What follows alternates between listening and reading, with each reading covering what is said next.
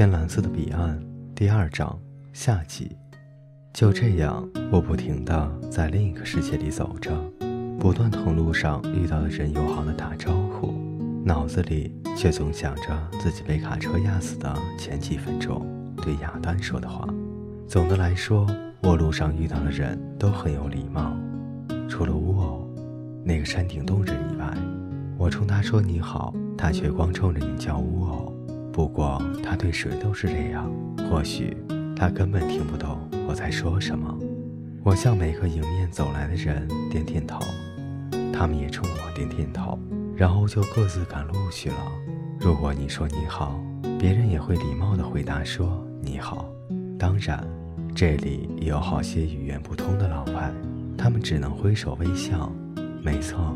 他们是一群非常和善的死人。仔细想想，这种事可真有些奇怪。要知道，我活着的时候可是恐怖电影的爱好者，特别喜欢看那些写鬼魂的小说，比如鬼魂从地下伸出一只手抓住你的脚，一下子把人拉到坑里那样的情节。那些书总爱带些毛骨悚然、墓地幽灵、从棺材中爬出来的杀手这类字眼。但实际上，这里的人们一点也不像那样。虽然这里有个别的人看上去有点怪，但他们一般都很正常，绝不会无缘无故的来拉你的腿，把你踹进坑里。我已经在另一个世界里不知道走了多少英里了，但还是没有看到一个口。这里到处都是树、篱笆和田野，跟家乡没有什么两样。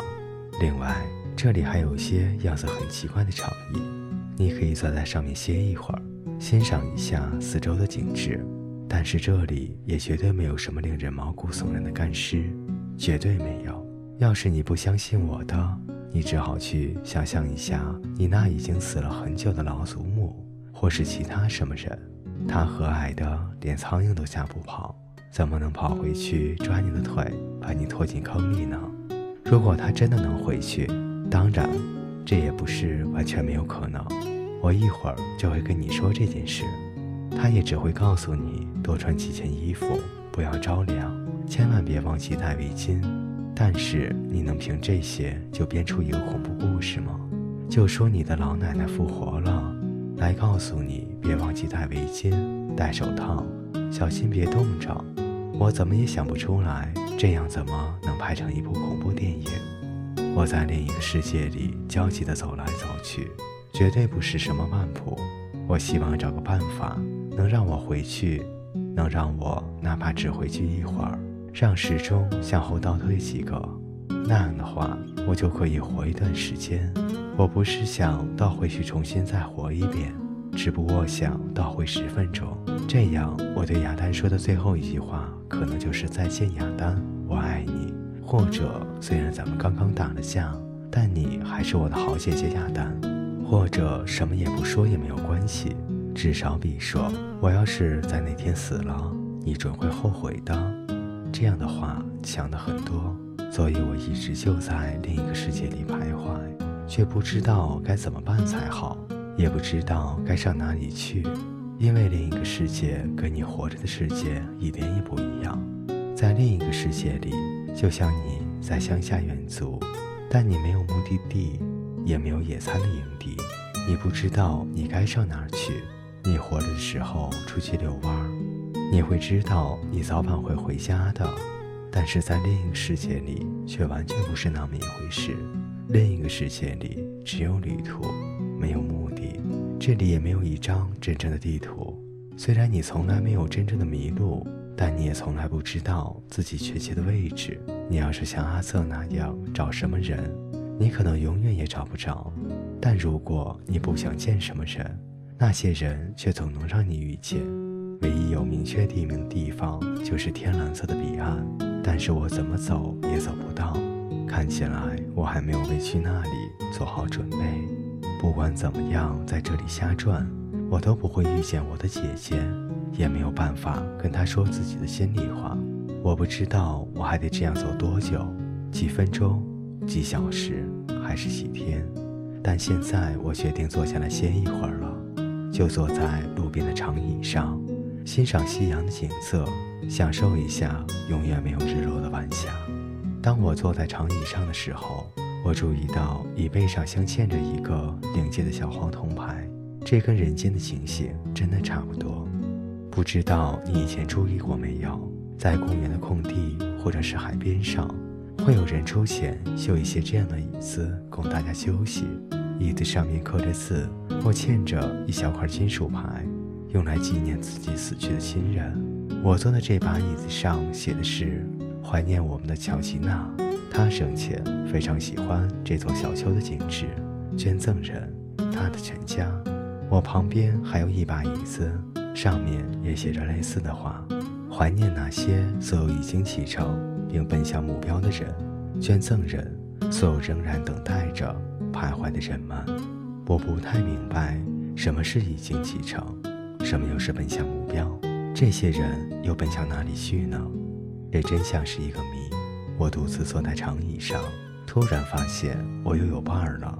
阿瑟又回来了，他还是那顶帽子和一身破衣裳。他先跟我打招呼：“嘿，你怎么样？还不赖？”我问他：“找到你妈妈了吗？”还没有，阿瑟回答我说：“看了几个可能是他的人，但当我走近一看，他们都没有丢扣子。我敢保证，我妈应该是缺一个纽扣，她肯定还在什么地方找我呢。呃，就像是我正在找她一样。我知道她少一个扣子，她也肯定知道我拿着一个扣子，这就是我们相认的唯一的凭证。但是阿瑟，你怎么敢保证他还在这里？”而没有奔向，啊，你知道我的意思。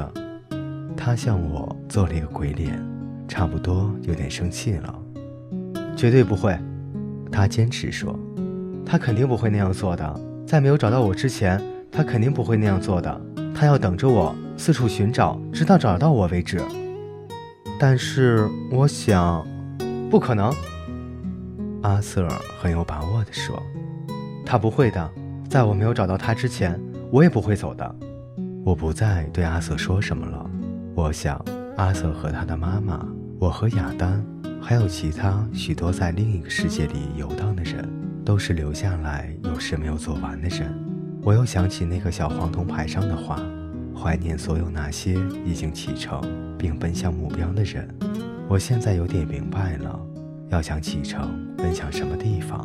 你必须完成你没有干完的事，否则你必须待在这里。我只能走着想了。阿瑟突然蹦了起来，告诉你哥们儿，他的眼睛一亮，呲牙一笑，咱们去人间溜达溜达去。你说什么？你不会是说去闹鬼吧？阿瑟说，我是说去做飘荡的幽灵。幽灵？我吓了一跳。没错，咱们不是幽灵还是什么？阿瑟乐了，赶快走吧！你不是什么时候想回去就能回去的，那可好玩了。跟我一起走吧。我是想回去，但我想的是退回去再重新活几分钟，好向我的姐姐道歉。可没有想回去做幽灵。但是阿瑟，我觉得这能行吗？当然能行，跟我来吧。阿瑟拔腿就走，可我还是有点犹豫。来啊！他停下来叫我，可不知道怎么去，还有怎么回来。我仍然没有下定决心。别想那么多了，你能行的。这事儿很简单的，来啊！阿 Sir 又在催我去做幽灵，我可不太愿意去做什么幽灵。老师说，我一点也不喜欢幽灵。不过回去倒是一件挺不错的事，我可以去看看大家，没有我。都过得怎么样？都发生了什么事？阿瑟有点不耐烦了，快点吧！你再不动，我可一个人走了。但我还是没有决定该怎么办，跟他去还是不去？你害怕什么呀？没事的，一点事也不会有的。阿瑟，如果我们回去，我是说，我们什么时候到呢？我的意思是说，我们到那以后就都是鬼魂了吗？阿瑟听了我的问题，差点笑弯了腰。鬼魂？当然，我们都是鬼魂。不是鬼魂，我们还能是什么？哈利，我们都死了，不是吗？都死了呀。我得承认，我们都是鬼魂。我们现在都在另一个世界里，但如果我们出现在另一个世界，我们还是鬼魂。我走了。阿瑟下了最后通牒。你到底跟不跟我走？最后一次机会。我还有点犹豫。阿瑟已经开始跑了。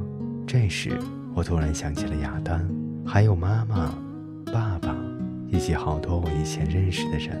我突然感觉特别的想见他们。说不定我再也见不到他们了。就算他们死了，我也可能找不到他们。就在这一刻，我下定决心，拔腿去追阿瑟。我来了。哦，等等，阿瑟，我跟你一起去。阿瑟停下来，等我跟上他，然后一起往活人世界奔去。各位听众朋友，今天的故事就为您播讲到这里，我们下期再见。